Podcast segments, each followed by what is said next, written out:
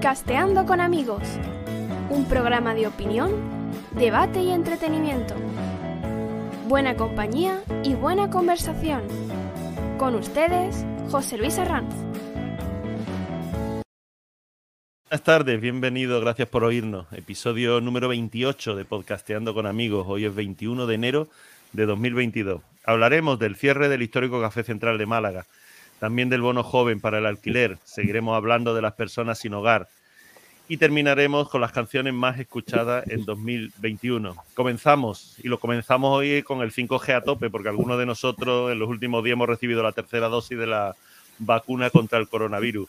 Vacunaros, vacunaros, por favor, vacunaros. Os presento a mis compañeros de ruta en este día. Ángel Caparrós, informático, paleño y residente en Benajarafe. ¿Qué tal, Ángel? Hola, Pepe Lu, ¿qué tal? Bien, bien, bien. Eh, Adolfo Santos, informático, ciclista. Me he enterado esta mañana que paleño, pero de adopción. ¿Cómo estás, Adolfo? Eh, muy bien, Pepe Luco. ¿Qué tal tu tercera, tu, te- tu tercer pinchazo? Bien, ¿Cómo lo bien, bien, sin síntoma ninguno. O sea, como una flor. Pues mejor, porque yo me puse la tercera dosis por el método burro y natural y aquí tengo esta voz tan maravillosa. Eso sí, ¿no? Que tuviste COVID. Vale, pues nada. Bueno, pues muy bien también. Eh, María José Molina, abogada, ejerciente del ilustre Colegio de Abogados de Málaga, especialista en Derecho de Familia y Penal, docente. Hola, María José. Hola, buenas tardes. Yo también con el 5G y modernizada, y totalmente. modernizada. Hemos recibido la misma. Eh, Sandra Pedraja, columnista del Diario Sur de Málaga. Dicen de ella que es una voz experta dedicada a la crítica escénica musical. Hola Sandra, bienvenida. Bienvenida y no voy a cantar nada, pero lo prometo. Si quieres, oye, eh, eh, eres libre de hacerlo. Te, te hago, Sandra, una pregunta que hago siempre a los que se, se estrenan en el programa. ¿No tenías nada más interesante que hacer esta tarde que aceptar mi invitación a este podcast? Para nada. ¿Cómo lo puedes dudarlo? Era lo que más deseaba desde hace 27 capítulos y has tardado mucho en invitarme. ¿eh? Mucha- bueno, sí, sí, es verdad. Así Sandra, viendo el número no, suena no mucho. mientas que se lo cree, Sandra, por favor. Sí, sincera. Bueno, No, me- no- empezamos. no- no venía nada No. en el contrato de que tenía que decir la verdad. Ah, pero te Bueno, paga. es verdad. Pero, ¿A pero, vosotros? Lu. ¿A, a vosotros no? Siempre hubo clases, Sandra. Calla, no digas. Empezamos. Entonces, ¿por qué estáis aquí?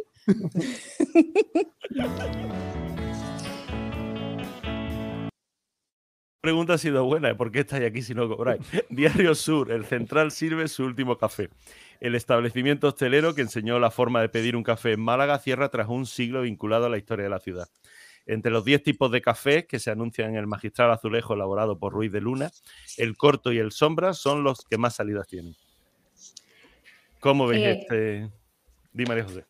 Bueno, eh, yo pienso que eh, Calle Lario, y algunos lo estamos comentando, se van cerrando todos los establecimientos tradicionales que han ido queda- que iban quedando por ahí, pero del Café Central nos queda todo ya casi en el ADN la forma de pedir el café, ¿no? Es raro, no sé, aquí cuando uno viaja o sale de Málaga, mm, casi se te va, dame un, eh, y pide uno un café, ponme un sombra, ponme un cortado, la forma de pedir café. A mí alguna vez me ha, me ha ocurrido de, de ir a Ceuta y llegar a un bar, bueno, ahora hace tiempo que no viajo, eh, todos sabemos por qué, y, y solicitar y decir un sombra y decirme al camarero, te va a salvar y te lo voy a poner porque eres de Málaga.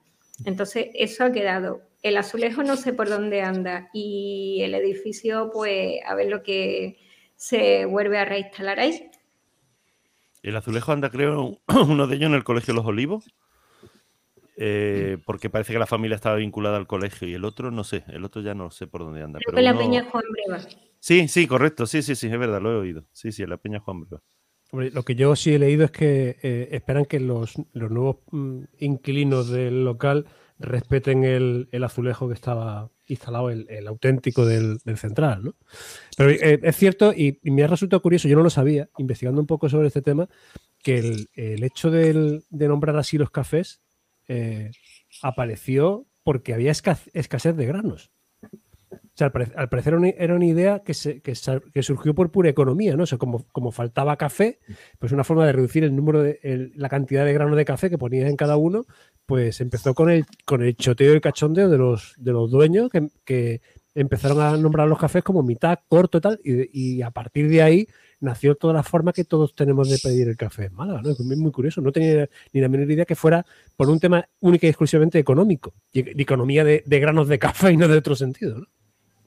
Sí, creo que tiraban mucho café y entonces empezó, mm, para poner las raciones exactas de lo que pedía cada uno, pues empezó a nombrarlo así para, no, para que al final del día no le sobrara café ni tuviese que tirarlo. Desgraciadamente, perdón. Di, Sandra, no, eh, no, adelante. Sí, desgraciadamente eh, estamos viendo que el origen de la mayoría de las cosas que conocemos es económico, por supuesto.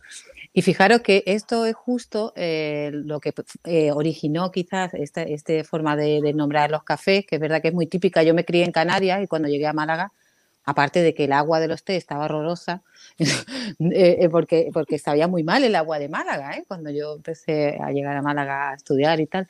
esta forma de, llamar a los cafés me llamó muchísimo la atención, ¿no? Porque, porque no estaba acostumbrada.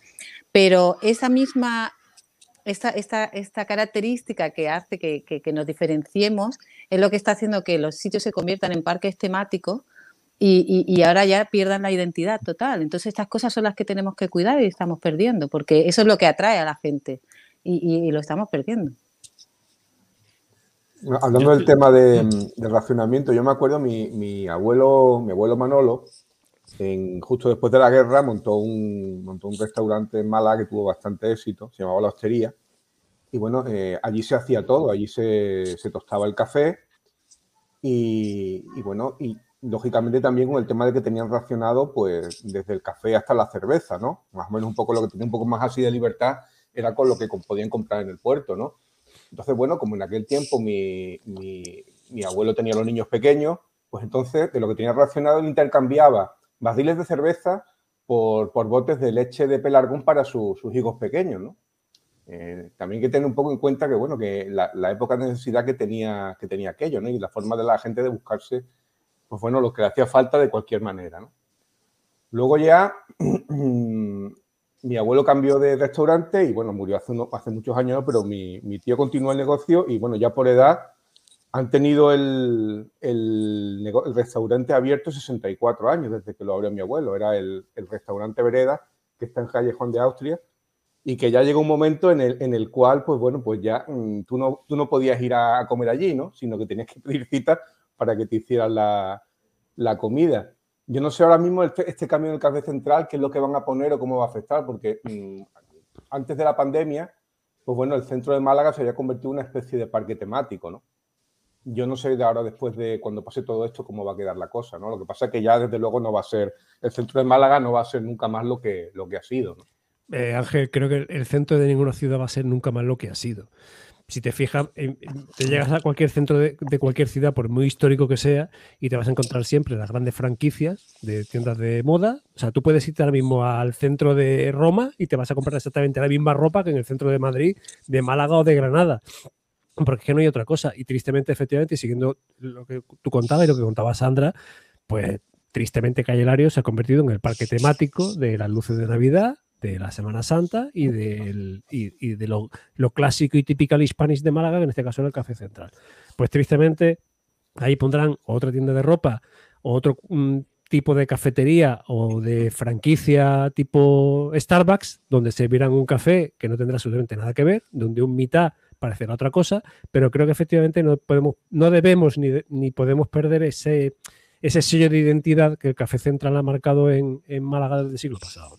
También es que la, mm, hostelería es un, para, para, ser un negocio familiar es, muy esclavo, aunque sea, aunque sea un tópico decirlo, ¿no? Yo ya con otra de, las historias del abuelo Cebolleta, mi, bisabuelo era repostero en el, en el Hotel Miramar. Y ¿En este o en el anterior? En el anterior, en el anterior. Para, para aclarar. Cuando venía, cuando venía Alfonso XIII. Cuando venía Alfonso XIII.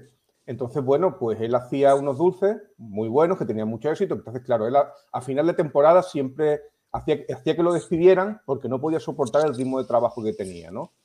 Entonces, cuando lo despedían, con el dinero que había ahorrado, hacía dulce para su familia y estaba a lo mejor descansando 15, un mes, ¿no? Y luego lo volvían a contratar enseguida, ¿no? Porque claro, no... Y lo, lo, lo curioso de todo esto es que él tenía un libro de recetas con todos sus postres y lo quemó. Lo quemó porque decía que no quería que ninguno de sus hijos se dedicara, se dedicara a la hostelería. Luego, por otros motivos, pues bueno, pues sus hijos algunos se dedicaron a la, a la hostelería con éxito, ¿no? Hoy en día yo no sé si la única forma de, de mantener determinados negocios es con sacrificio familiar o, bueno, mm, en, tema de funcionando como franquicias, que, bueno, más o menos funcionan de otra forma, ¿no? Pero, vamos, desde luego, el tema de la hostelería como negocio familiar, eh, hay que pensárselo para entrar en él, ¿no? Pero el otro... Perdón. Venga, el, cual- el otro día me venga, un- Sandra. un, un hostelero que tiene bastante experiencia en el sector, que eh, una estadística muy curiosa que viene al hilo de lo que has comentado, que solamente el 10% de la segunda generación continúa con el negocio familiar y un 0,3% de la tercera generación. O sea, que, que- que es difícil mantener un- una tradición familiar en, en la hostelería, no sé, en otros sectores, pero no es fácil, no es fácil. No, yo te No digo, sé, el restaurante eh. mi tío ha cerrado precisamente por eso, porque, porque bueno, ya sus hijos se dedicaron a otra cosa, ellos tienen ya 70 y 76 años y con 76 años no puedes mantener abierto un...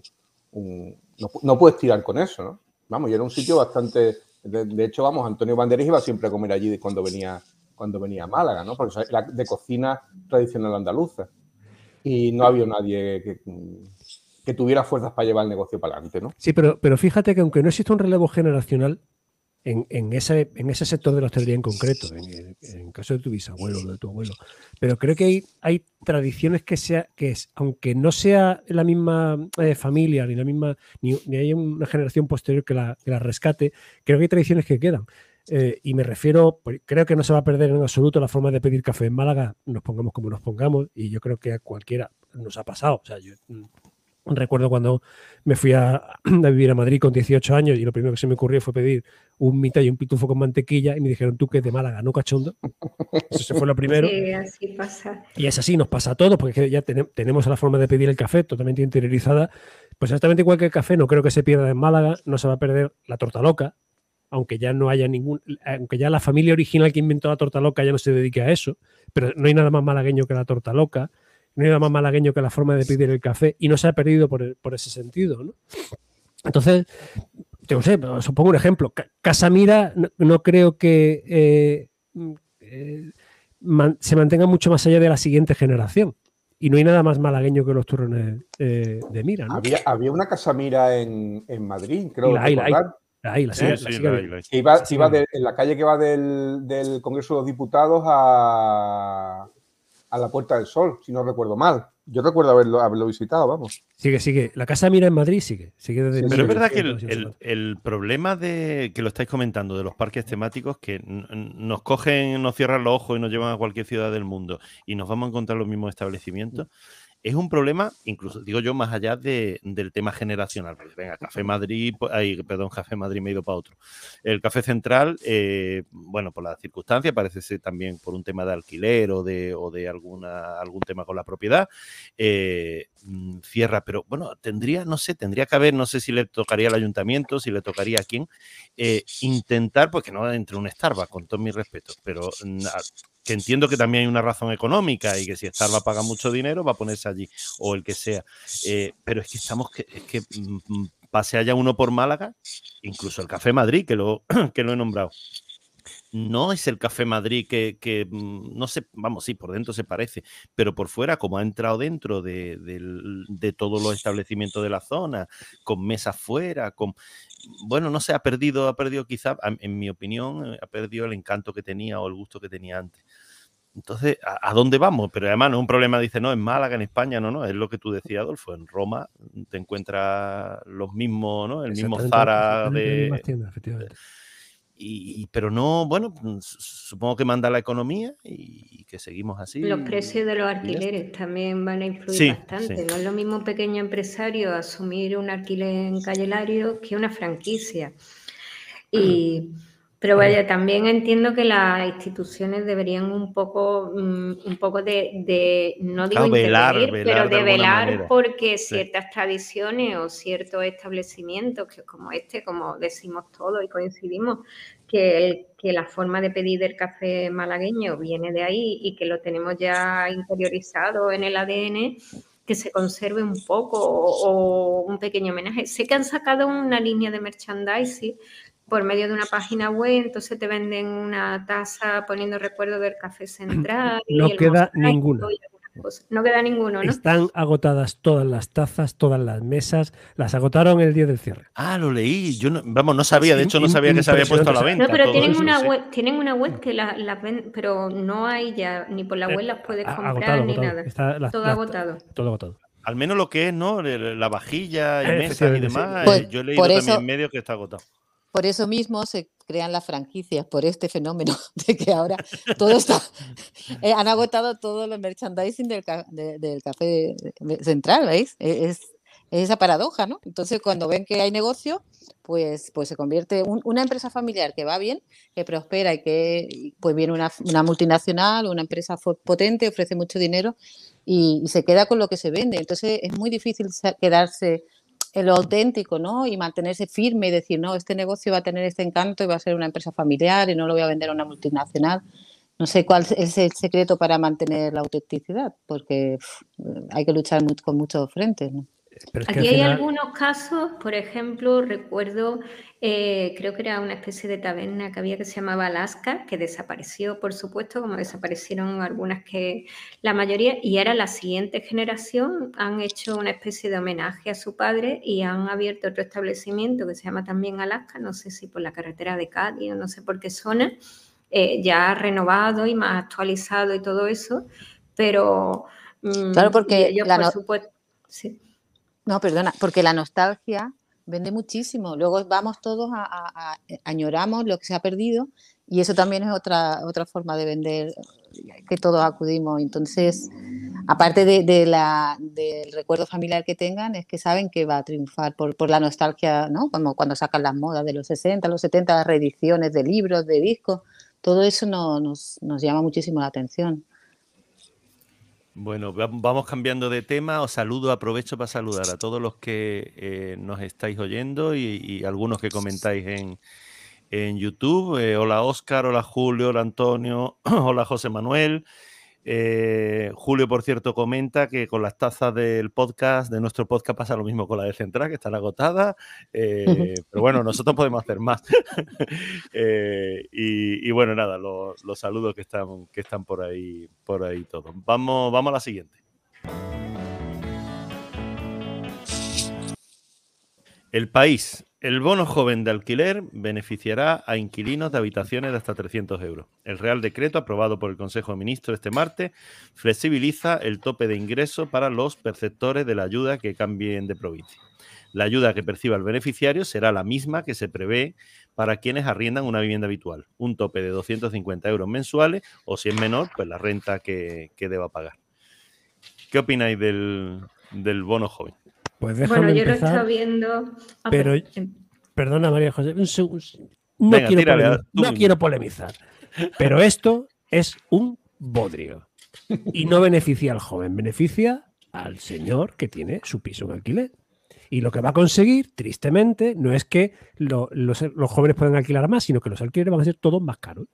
¿Cuánto? Exactamente el bono de la ayuda. Porque esto no beneficia al inquilino, en absoluto y no me caliento y me callo. María José, ¿qué, qué ibas a decir, hija? Nada, que, estuve viendo el decreto, el 42-2022 del 18 de enero, el Real Decreto. Se, te nota, se, te nota, de dónde viene, ¿eh? Parece que fuese abogada, ¿no? Pues parece, tiene toda la pinta. No, ¿eh? sé, no sé disimular. parece de licenciada en Derecho para arriba, ¿eh? Esta chica sabe, ¿eh? Esta chica sabe del tema. Eh, entonces yo lo estuve leyendo, varias, me he leído y sobre todo los requisitos que tienen que reunir las personas y todo eso, pero lo que más me llama la atención es el bono de 250 euros y el alquiler, bueno, 600 euros. Yo he hablado con alguna persona que están dentro de ese tramo de edad, hasta los 35 años incluidos, Y entonces, primero te, dicen que, por ejemplo, aquí en Málaga, un alquiler de una casa por 600 euros, que eso es casi del mundo de las ideas, ¿no? Pero luego te hablan, ¿no? De que eh, pueden acceder a ello en función del índice del efecto multiplicador de la renta y te, te aparecen unos topes que son hasta dos veces, tres veces de este, este, indicador público de renta de efectos múltiples y te pone, por ejemplo, eh, cuando te hablan el doble de 14 pagas y tú estás viendo el efecto, eh, los índices que hay para este año 2022, que 14 pagas son 8.106,28 euros, que si haces la proporción te salen 574,02 euros al mes. ¿Cómo puedes asumir, primero, un alquiler, estamos hablando de 600 euros, eh, que es lo mínimo. Aquí mm, le va a costar trabajo encontrarlo y luego, evidentemente, no le van a hacer contrato de alquiler. Entonces, mm, lo veo un poco como tú, ¿no? Como un poco mm, del mundo de la idea. Eh, perdona, María José, es que de los mundos de Yupi totalmente. O sea, por mucho que digan que luego las comunidades autónomas en los, en los sitios tensionados pondrán a aumentar, mira, para lo mejor en Soria y con perdón por los sorianos, en Murcia o en cualquier sitio, mm, digamos, de la España vaciada, pues puede encontrar alquileres por debajo de los 600 y los 500 euros. Pero eso no es la realidad de nuestro país. La realidad de nuestro país es que la, gran mayoría de los jóvenes viven en grandes ciudades, que es donde se desplazan porque hay mayor oportunidad de trabajo y ahí no hay ni un solo alquiler que valga por debajo de los 600 euros. Pero es que tampoco hay de los 800. Y lo que nos vamos a encontrar es que mm, mucho que en España tristemente somos los países de los espabilados, van a decir, tú no te preocupes chaval, que yo tengo a ti un contrato de 600 euros y los 300 que cobras de subvención o los 250 me los das a mí en negro. Y todos están contentos. Y entonces el, señor dueño de ese magnífico piso de alquiler en el centro de una gran ciudad, o no centro, una gran ciudad, pues va a pasar de cobrar, en lugar de los 800 euros mm, que cobraba habitualmente, pues va a pasar a cobrar 950 o 1000, porque la subvención se la va a comer en íntegra. Porque tristemente esto ha pasado con los alquileres, con las ayudas para la adquisición de tecnología, porque, vamos, no hace tanto tiempo. Eh, tenías una subvención para comprar un ordenador siempre y cuando el ordenador tuviera ciertas características y, costara más de no sé cuánto dinero. ¿Qué ocurría? Pues que la subvención no era para el cliente, era para el señor empresario. Entonces, siempre que subvencionamos así, mal vamos, pero es que parece que no aprendemos. Y perdonadme que, que me enerve, pero es que me enerva. Porque realmente la ayuda no tiene que ser para que el inquilino pague, la ayuda tiene que ser para que el señor mm, que tiene ese piso en propiedad le sea fácil, seguro y rentable ponerlo en el mercado y que no sea un riesgo para él ni para nadie. Y no tenga que pedirle a cualquier joven tres meses por adelantado porque no se fía, porque luego tiene problemas de impago y porque luego tiene eh, gente que tiene, se, se, le mete en el piso, se lo destroza y no tiene narices de sacarlo de allí. Entonces, al final, esto lo que debe de ser es un criterio común y coherente entre arrendador y arrendatario. Y cuanto menos intervencionista sea el Estado en ese sentido, y intervencionista me refiero a que cuanto menos ayuda del Estado eh, directas en este sentido, y directas al inquilino que no van a ningún sitio, sino a promover el mercado de alquiler, que es por donde debe de ir, pues mal vamos. Me callo. ¿eh? habrá que ver también las comunidades autónomas aquí en Andalucía, mm, las partes, las zonas que declare mm, que habrá alquiler extensionado, eh, la, cuantía que podrá mm, autorizar, porque bueno, aparece 600 euros, pero se puede subir la cuantía hasta 900 euros, etcétera. Entonces, ahora mismo, pues bueno, el los 250 euros se concederán con efecto retroactivo desde el 1 de enero, pero mm, tienen que esperar un poco de tiempo, sobre unos tres meses, para ver de esas solicitudes que presenten las que van a conceder. Y los requisitos, no quiero hablar mucho del decreto ni, la parte más técnica ni nada de eso, pero además pesado, pero eh, los requisitos son bastante estrictos para solicitarlo, ¿eh? y luego aparte tienen que mantener ese contrato de alquiler durante dos años. Que yo no sé si alguno, eh, el otro día me preguntaba un, un chico me decía, dice, yo tengo 34 años, puedo pedirlo y evidentemente entraría dentro de los supuestos del decreto. Dice, cumplo los 35 en julio, los lo de 35 entra. Y me decía, si me otorgan ese, esa ayuda Después, cuando yo cumpla 36, porque tengo que mantener ese contrato durante dos años, voy a estar obligado a devolverla porque ya no cumplo los requisitos, porque eso algunas veces pasa con subvenciones y ayudas. Deja de cumplir los requisitos y te hacen que devuelvas prácticamente todo lo que has recibido, junto evidentemente con los intereses. Ah, eh, no he visto el Real Decreto, pero esta mm. subvención va envenenada en el sentido de se considera, es que no, lo he leído, ¿eh?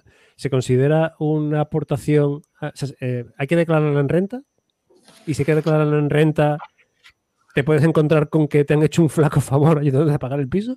Sí, como los planes renove de los coches, ¿no? Que luego tienes que pagar el descuento, lo tenías que pagar como IRPF. Claro.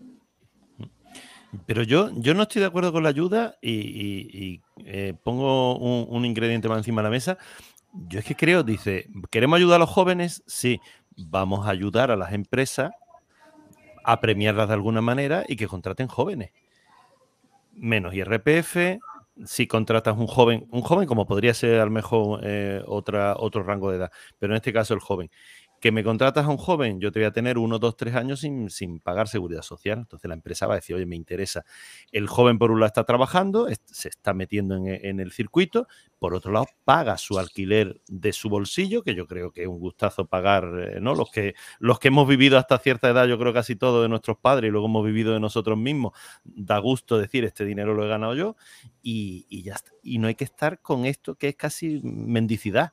Eh, toma 250 euritos, pero claro, no te pases, o sea, decir, vive en un sitio putre porque eh, los precios se te van a ir si no y ya no está centro. Eh, no sé, no sé, no me gusta, digamos, la, manera en que se plantea. ¿no? ¿no? Ayuda a los jóvenes, pero ayuda, ayúdalo metiendo en el circuito, no empezando a dar ahí una ayuda y, ¿no? y que siga siendo un, pobrecito joven.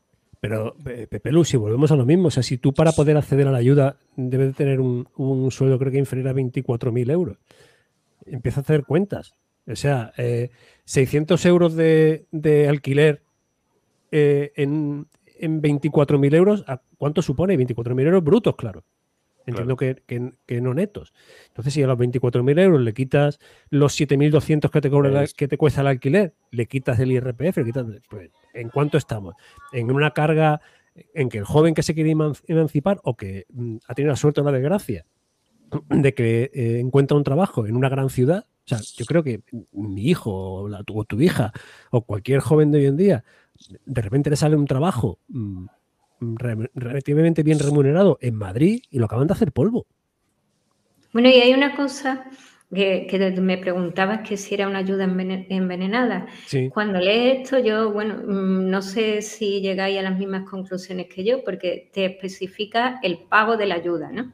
Entonces, el pago, el pago de la ayuda te dice que se pagará a la persona beneficiaria o a la entidad colaboradora correspondiente, con carácter general, de forma periódica, pero te dice hacer posible mensual. ¿Qué significa ese hacer posible mensual? Vete, apuntando todos los que ya, ya, los retrasos, ¿no? claro. Totalmente.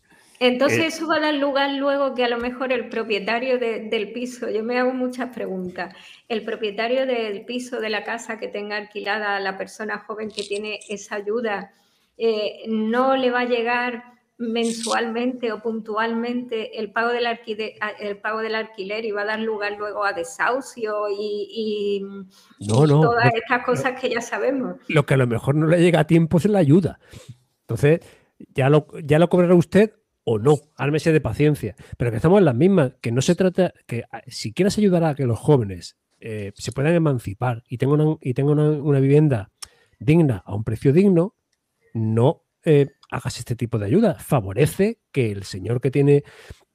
Eh, porque al final los, arrendadores son, son, son o sea, no hay grandes empresas, quitando grandes empresas que tienen edificios completos, la gran mayoría de, personas que, que arrendan su vivienda en España pues son personas que tienen eso, tienen un pisito, que lo van mm, eh, eh, lo han adquirido a base de mucho esfuerzo y que para poder pagar eh, la hipoteca o lo que sea, pues lo, alquilan.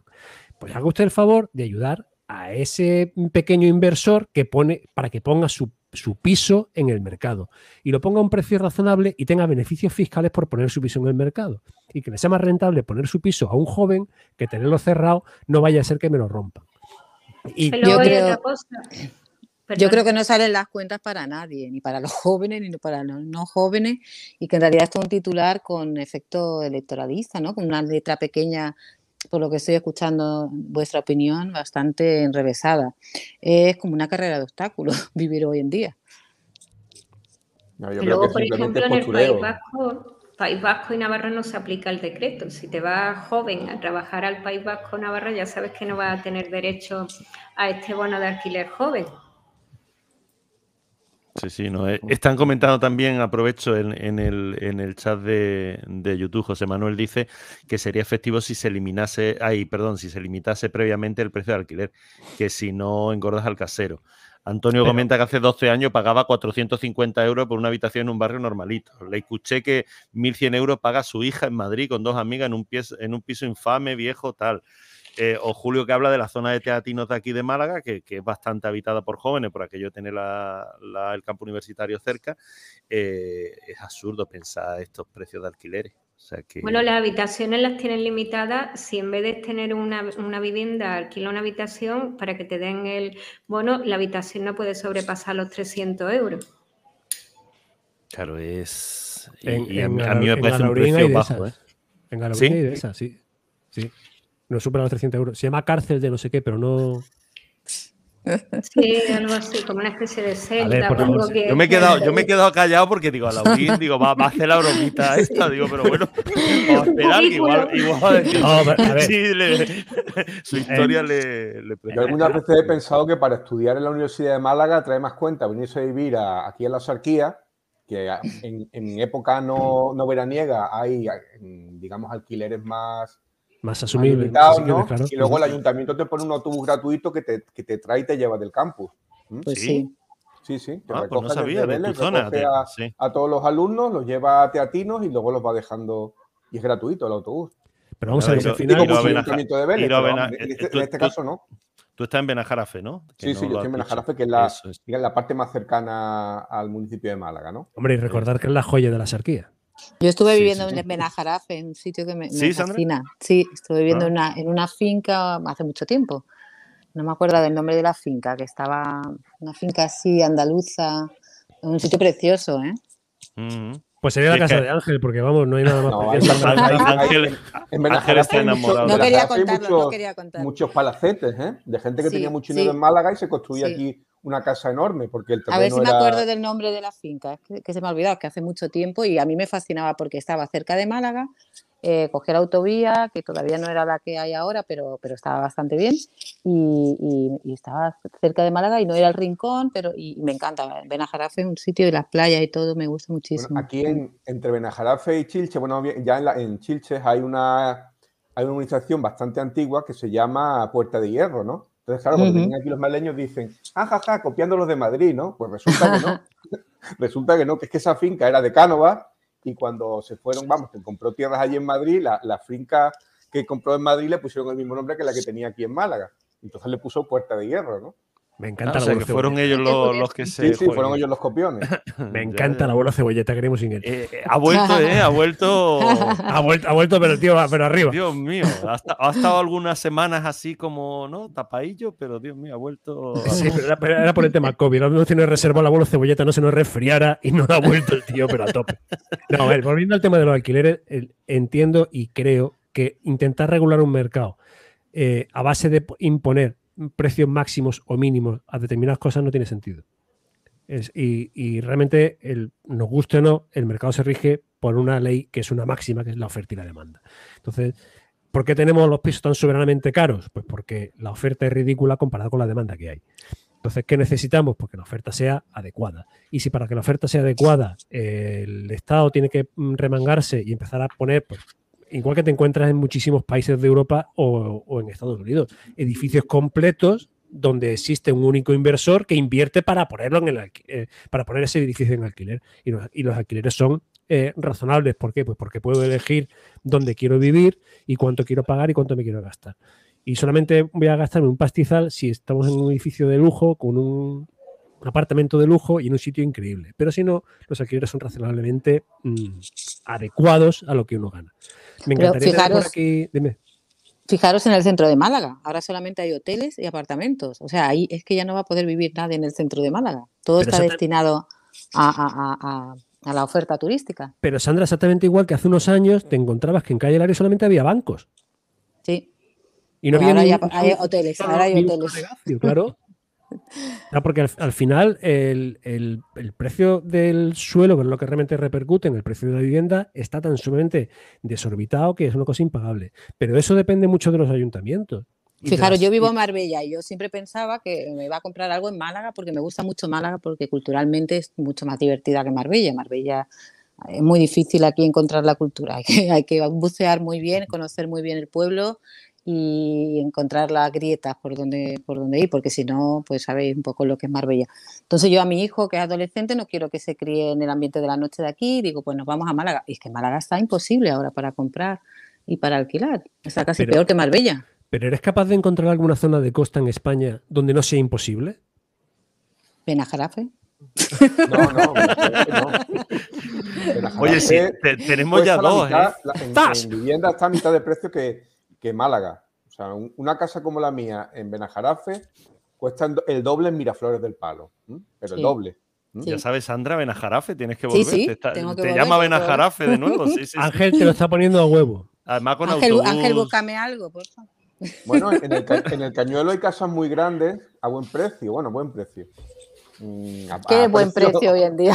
alcanzable. Pues mira, mientras el Hazle- precio sea hazle- razonable. Hazle una, gesti- hazle unas gestiones, Ángel. Y, No, si quieres, si quieres una comenta. casa que tenga de todo, o sea, que tenga un terreno razonablemente grande, que tenga su piscina, No te creas, ¿eh? No me atrevo a creas. Yo quiero preguntar que- independencia. teniendo en y- Sandra, es que cuenta- Ángel vive así. Se piensa que todo el mundo vivimos Ah, como bueno. es. O sea, no me atrevo a preguntar muy Vamos lo a que ver, Ángel yo- entiende por razonablemente grande. O sea, me da miedo.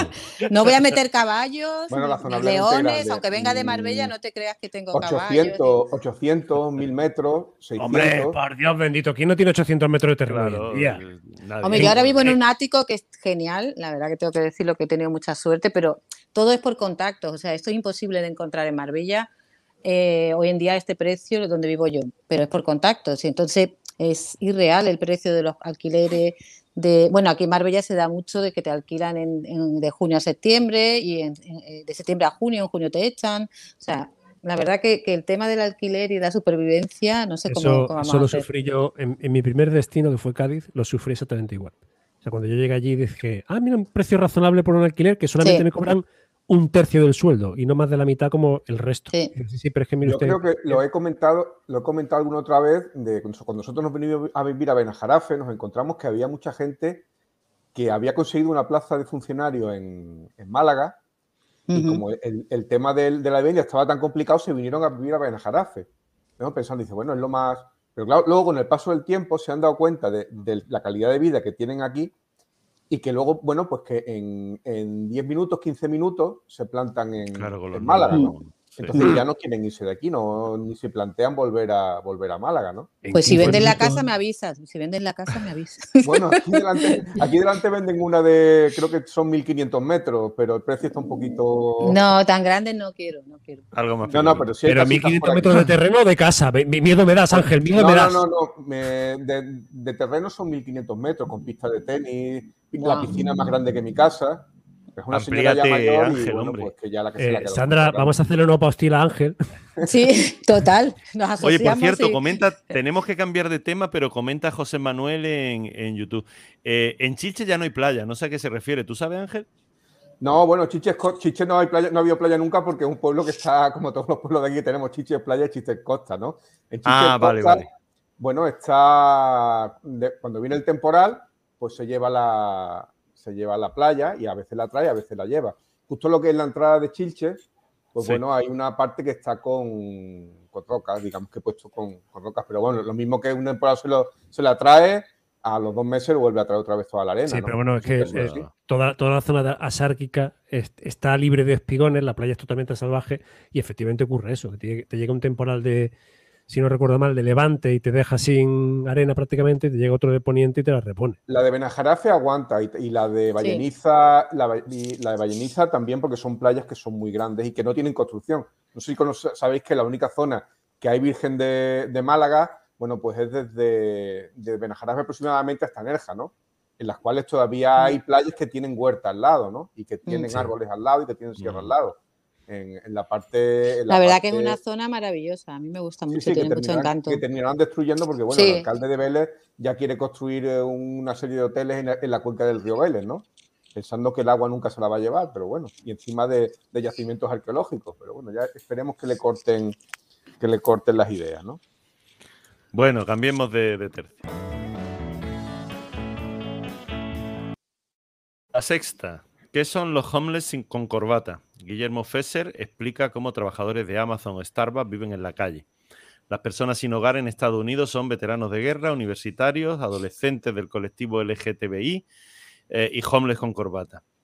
Eh, este concepto nuevo eh, es- se trata de personas que trabajan pues, en cualquiera de estas grandes empresas, pero que viven en tiendas de campaña porque con su sueldo no tienen para pagar el alquiler. Yo diría, aunque la noticia se centra en Estados Unidos, realmente es una noticia que se puede extender a cualquier parte del mundo. Hay sin techo en cualquier parte del mundo y la situación se repite en, en muchas zonas ¿no? de- del mundo. ¿Cómo lo veis? Yo me fui con 21 años a vivir a Los Ángeles. Y, lo que, y cuando volví, volví con la visión de que había vivido en el futuro 10 años. Y esta noticia que estamos escuchando aquí va relacionada con la que hemos comentado, ¿no? Vamos a tener que vivir en, tienda- en, en tiendas de campaña porque no va a dar el sueldo para pagar un alquiler. O sea que lo de homeless con corbata, eh, está, dentro de, de cinco años estarán instalados aquí. No, Por la yo, misma, tengo, yo tengo compañeros en- trabajando en, en Madrid que no, no son homeless, pero que a lo mejor, bueno, es, mm, es gente ya más, más joven, ¿no? Pero que a lo mejor hay dos matrimonios compartiendo una, compartiendo una casa en, en Madrid, ¿no? Y a lo mejor, pues bueno, pues la- están contentos porque tienen una ventana que da a un patio interior, ¿no? Es que, porque hay otras habitaciones que es que no, no tienen ni, ni ventana al exterior, ¿no? Entonces no son homeless, pero mm, prácticamente la calidad, la calidad que de vida que tienen, yo ciertamente cuando dicen, no, es que aquí tenemos ballet y tenemos ópera y tenemos, digo, bueno, pero vas. Es decir, yo no... Claro, no- puedes, no permitirte ir, ¿no? ¿Perdón? No, que puedes permitirte ir, o sea que sí, sí, ¿para qué quieren? No, no, te lo puedes permitir, eh, pero bueno, que luego a lo mejor no, no haces tanto uso de esas, de esas actividades culturales, ¿no? Ah, vale, vale, ya, ya. No lo había cogido por otro, por otro lado. No es verdad que un problema, y lo vemos en cualquier, en cualquier ciudad, eh, que está ocurriendo, que hay personas sin techo, que lo tenemos como asumido, según en la zona en la que estemos. Bueno, y tampoco, no sé, quizás eh, nos hemos, no hemos curtido y, no nos asombra, no nos y, y lo llevamos como bien. Parece que dice, bueno, no, que haya personas que no puedan dormir en, en un sitio digno está dentro de, de lo normal en este mundo. Mm, Quizá, no sé, también debiéramos crear conciencia, igual que, no sé, del cambio climático, pues también de que, de que cualquier ser humano no tiene derecho a, a un, a un techo. Pero es verdad que, que lo vamos viendo y parece como que estamos como inmunizados, acostumbrados, no sé, o insensibilizados, creo, y lo vemos como parte de- del paisaje de la ciudad. Yo eh, veo algunas veces, eh, cojo alguna vez el autobús en el parque y en el recinto Eduardo Con, por la noche duermen muchas personas allí. Bueno, muchas, eh, puedes ver por la mañana allí cinco personas o eso durmiendo con los sacos de dormir, eh, las mantas o como puede cada uno. Y entonces mm, pasamos todo y, y- y es como casi invisible, ¿no? Como casi como que no los ves. Es un problema social, todo el mundo, luego muchas veces también, no sé, eh, habría que crear conciencia porque ves todo eso y dices, bueno, están los albergues, están los servicios sociales, está esto, pero parece como que no es parte de tu problema o que no es parte de que esas personas estén así. Entonces, no sé, cre- creo que es algo que, deberíamos de replantearlo. Pero fíjate, María José, que no es un tema de exclusión social, ni es un tema de eh, pobreza extrema. Es un tema de gente que tiene trabajo, que trabaja mm, cinco, seis o siete días a la semana, que tiene su sueldo y que es imposible vivir de ese sueldo. Es, es, una especie de esclavitud a la empresa en el siglo XXI. No es otro, no es, no es otro punto de vista más que ese. si, mal no recuerdo, eh, aparece en la noticia que deben de trabajar para poder pagar un alquiler unas 92 o 90 y tantas horas a la semana para poder pagar el precio de un alquiler. Unas 18 horas diarias. Sí, por eso eso partiendo que son personas que como todos tienen la costumbre de comer y dormir y todo eso, pues, pues ya ves tú. Hombre, de comer, ¿qué dices? Que no coman, o sea, se lo ahorran. ¿Y tú sabes el tipito que se te pone por no comer? Sí.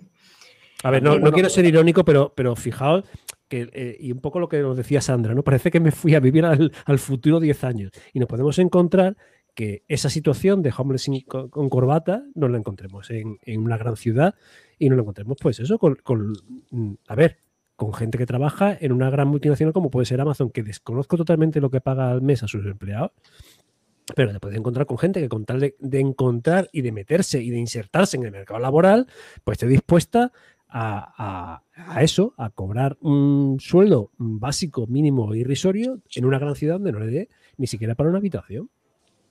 Bueno, lo que no quiero pensar el día de mañana, cuando te jubiles y hayas estado cotizando sobre esas bases de, esos sueldos en multinacionales o en otro tipo similar, viviendo en la calle o con tiendas de campaña, lo que sea, no, bueno, si, si llega uno a la vejez y para jubilarse.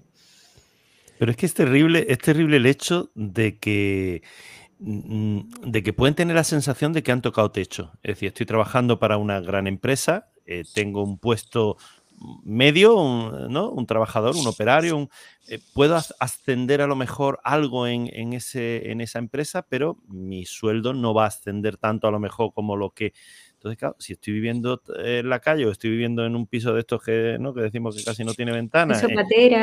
Eh, dice, he tocado techo. O sea, que, ya no es solo el hecho de decir, bueno, es una, es una época, es una situación, eh, pero yo esto lo levanto. Muchos dirán, bueno, es que esta es mi vida, es que esta va a ser mi vida. Y si tienes veintitantos, eh, es trágico. Vamos, si tienes más también, pero quiero decir que, tienes un recorrido vital ahí en esa misma circunstancia. Por eso creo que, la pandemia, y perdona Pepe, nos ha dado una oportunidad única y es que eh, tenemos que ser capaces de eh, reordenar nuestro tejido económico de tal forma donde no dependamos tanto de vivir en la gran ciudad para poder trabajar.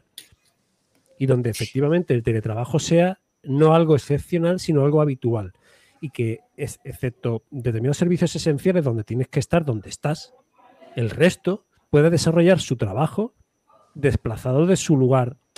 O sea, que no, tenga que desplazarse de su vivienda habitual para poder ejercer su trabajo. Estamos de acuerdo que al final el, a ver qué digo yo, el, médico, el repartidor tiene que estar donde está, pero el resto y todo lo que podamos cambiar nuestro tejido productivo para cambiar ese paradigma que tenemos de hostelería y de mm, turismo hacia un tipo de trabajo y un tejido empresarial diversificado en todo el territorio nacional, pues ayudará tanto al... Me, parece como ciencia ficción, pero ojalá, ¿no? O sea, si yo pudiera desarrollar mi trabajo en lugar de aquí, en un pueblecito eh, de Galicia, viendo a la ría, pues oye, estaría estupendo, ¿no? No, es, no, es, ciencia ficción para nada, porque yo que, que, trabajo en un colegio internacional con la mayoría de, de padres que son extranjeros, eh, hay muchísimas personas que están teletrabajando ya y se han comprado casas y se han establecido aquí en la costa pues, precisamente por eso. La pandemia ha hecho que se den cuenta de que no necesitan vivir en climas fríos y se vienen aquí, a veces tienen que viajar, pues viajan y dejan a la mujer con los niños aquí, pero, pero muchísima gente, o sea, eh, tenemos más listas de espera que nunca. Esto ha, sucedido por eso, porque, porque la gente se ha dado cuenta de que no necesita estar establecido. Y quizá eh, eso sería una, una, solución para que las personas con un trabajo, digamos, que tuviera una aportación económica mayor, pues puedan elegir los sitios donde establecerse y dejaran sitio, abarataran el precio de, de las viviendas para los que no pueden realmente irse a vivir al campo o a otro sitio mejor. Y, o si no, esto o, el metaverso, que es la que nos están poniendo de escapatoria hoy en día, ya que hay aquí tres informáticos. sí, es como la nueva escapatoria. Pues lo del metaverso, te doy un consejo, si te puedes escapar, mejor. ¿eh? el metaverso, no, me da, metaverso. Me alegraba de no haber entrado ni el Twitter, ni en Instagram, el Facebook lo tengo y yo no vuelvo a entrar en ninguna otra red social porque vamos. No te. Pues, sí, pues lo siento contar o comunicaros que me estoy, estoy investigando los NFTs enfocado al tema artístico y, y como es algo nuevo me tiene bastante fascinada.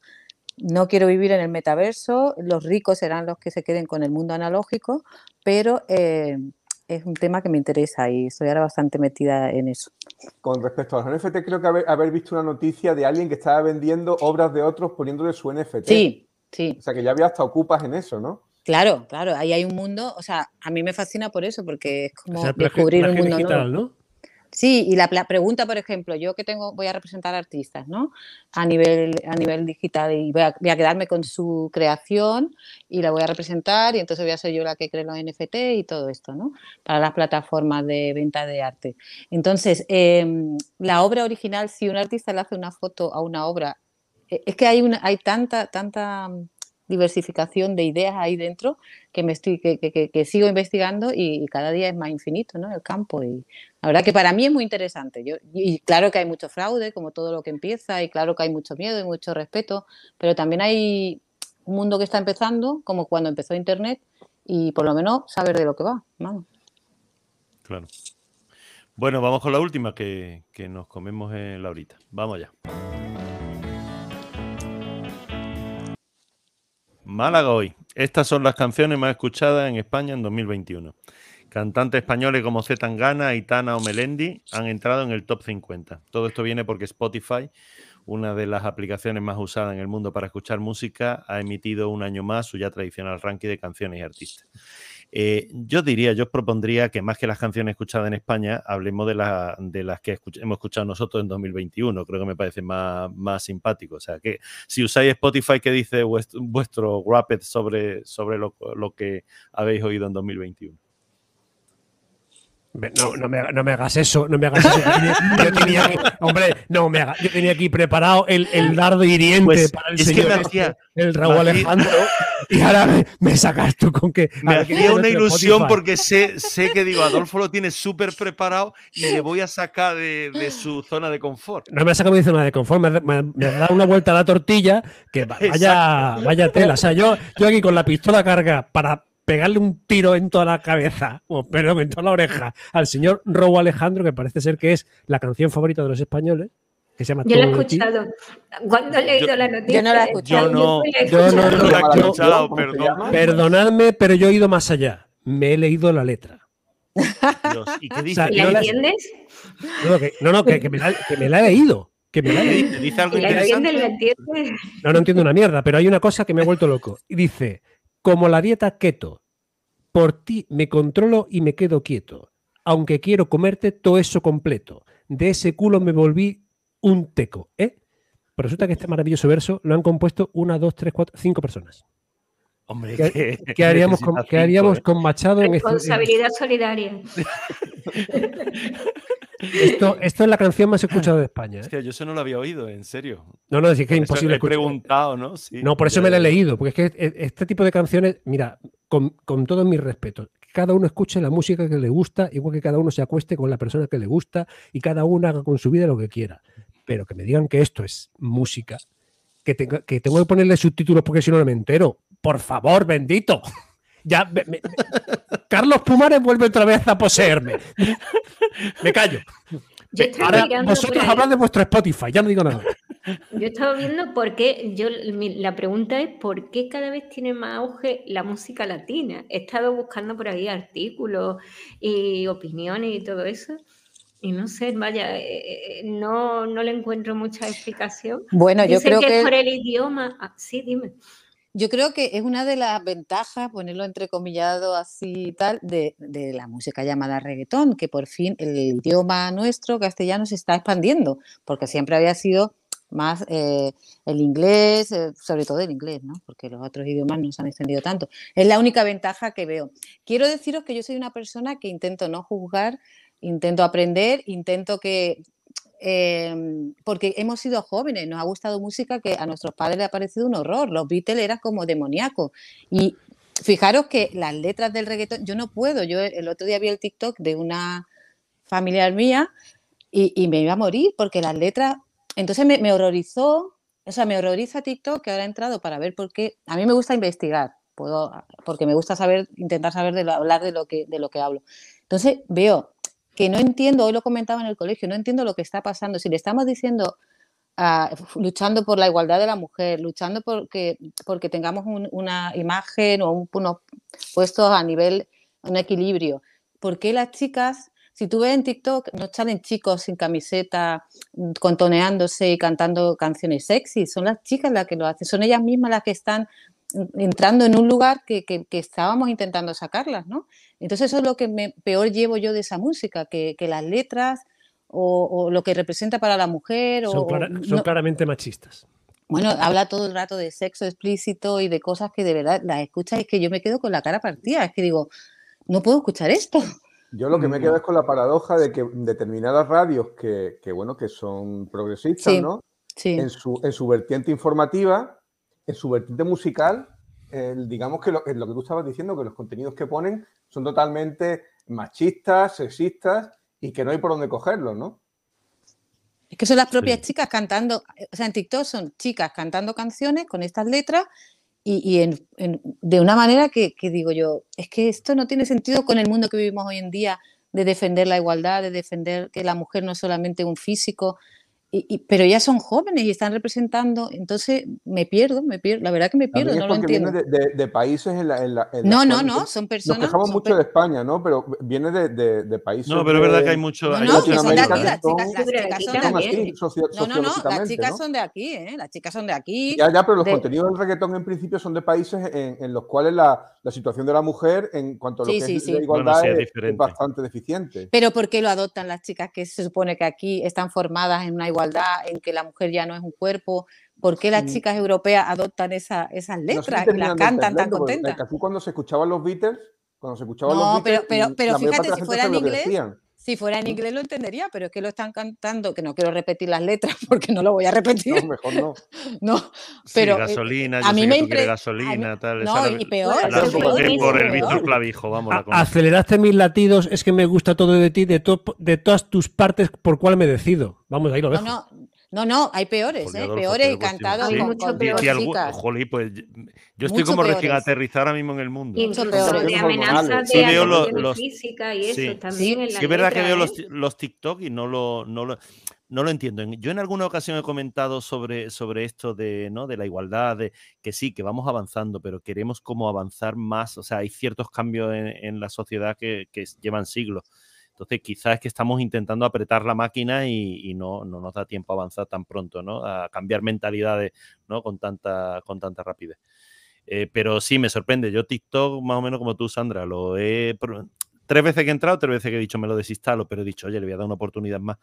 Eh, porque, oye, está todo el mundo ¿no? mirando TikTok. Yo, yo, no, sé utilizarlo. He colgado foto, un vídeo de mi gato, mi hijo se ha reído de mí, pero, pero, pero. yo no he colgado nada pero lo veo, veo lo que hacen, sobre todo, y, las chicas, y me impresiona muchísimo, de verdad, eh, me impresiona. Para mal, me impresiona para mal. No, y además es verdad que son las chicas, no sale un chico.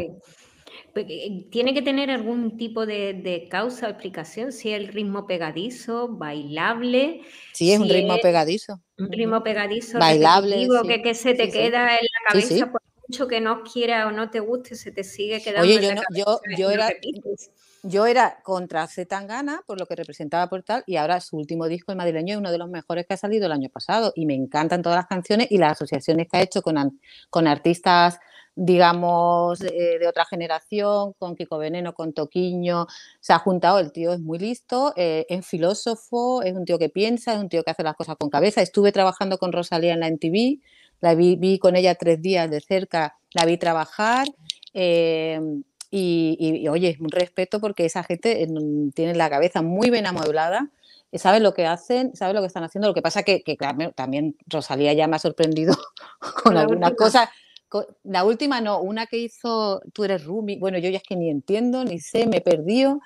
Intento seguir los ritmos y soy súper abierta de mente, yo mm, de música alternativa. creo, creo que tenemos, tenemos, que aprender a distinguir, o tenemos que enseñar, o, que alguien nos enseñe a distinguir lo que es un artista de lo que es la industria.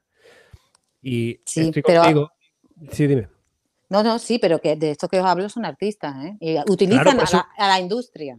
Pero, también pero eso te digo, que hay, hay que saber distinguir, o tenemos que aprender a distinguir lo que es un artista como tal y lo que es Mm. eh, algo- un producto industrial. Sí. Y como producto industrial hemos tenido barbaridades. O sea, eh, eh, os recuerdo que había en los 80 por ahí un, un- una pareja... Eh, Milli Vanilli. eh, Milli Vanilli, efectivamente, que eran un falsos, fraude, totalmente sí. falsos, era un fraude, desde minuto uno. Y Se metían discos- conmigo porque decían que me parecía uno, me acuerdo mucho de eso. Esas cosas que te marcan, ¿no? Yo, Gracias. Oye, porque a ver, no me, no me acuerdo yo la- la- el aspecto que tenían estos. Vale, Sí, mira, bueno, Bueno, sí, no- no, no lo sé. Bueno, Sí, ¿no? Ah, bueno, mira. sí. Babá, no Bueno, es sabía. que, lo siento, pero, si- pero yo tengo que buscar Mini Vanilli ahora mismo a ver cuál se parece a Sandra, porque esto tiene que ser impresionante. Yo casi voy a despedir. titular. Casi voy a despedir porque, porque hemos cubierto la hora, pero, pero sí, sí. eh, yo creo que en cuanto terminamos eh, vamos a poner a buscar a los Mili Vanilli. Al final no hemos dicho las canciones, pero da igual, es que no, se, nos, se nos ha ido. Titular, Mili. Vanilli se compra una casa en Benajaraf. En Benajarafe. Creo, creo que quedaron, no, sé si, no sé si alguno de ellos ha muerto ya, pero creo que quedaron bastante tocados por el, por el tema, ¿no? Porque luego Bueno, intentaron... pero el, titul- pero el titular está hecho. O sea, ya hasta, que se, hasta que se den cuenta que es Sandra, bueno, Intentaron cantar... ahí hay tirón. Cantando ellos, pero claro, ya no, no se recuperaron, ¿no? Y los que cantaban por ellos tampoco consiguieron triunfar. O sea, todo el mundo perdió. Bueno, nos tenemos que, nos tenemos que ir. Eh, Ángel, nada, os despido, Ángel. Nos escuchamos el próximo. Gracias. Venga, hasta luego. Adolfo, lo mismo digo. Hasta el próximo. Gracias. Corta rollos eres, chicos. Anda, Hasta luego. ¿Verdad, que- verdad que sí? Me toca, me toca. María José, un placer como siempre tenerte por aquí. Gracias. Vale, hasta la próxima. Eh, Sandra, lo mismo, un placer. No será la última, ¿eh? Muchísimas gracias. Gracias a Espero ti, que a no tarde 27 más. No, no, ya, ya- ya te aseguro que serán algunos menos. pues nada, Venga. gracias también, gracias también a todos por hoy. Nos volvemos pronto. Saludos. Saludos. Hasta aquí el programa de hoy. Gracias por compartir este tiempo con nosotros. Hasta pronto.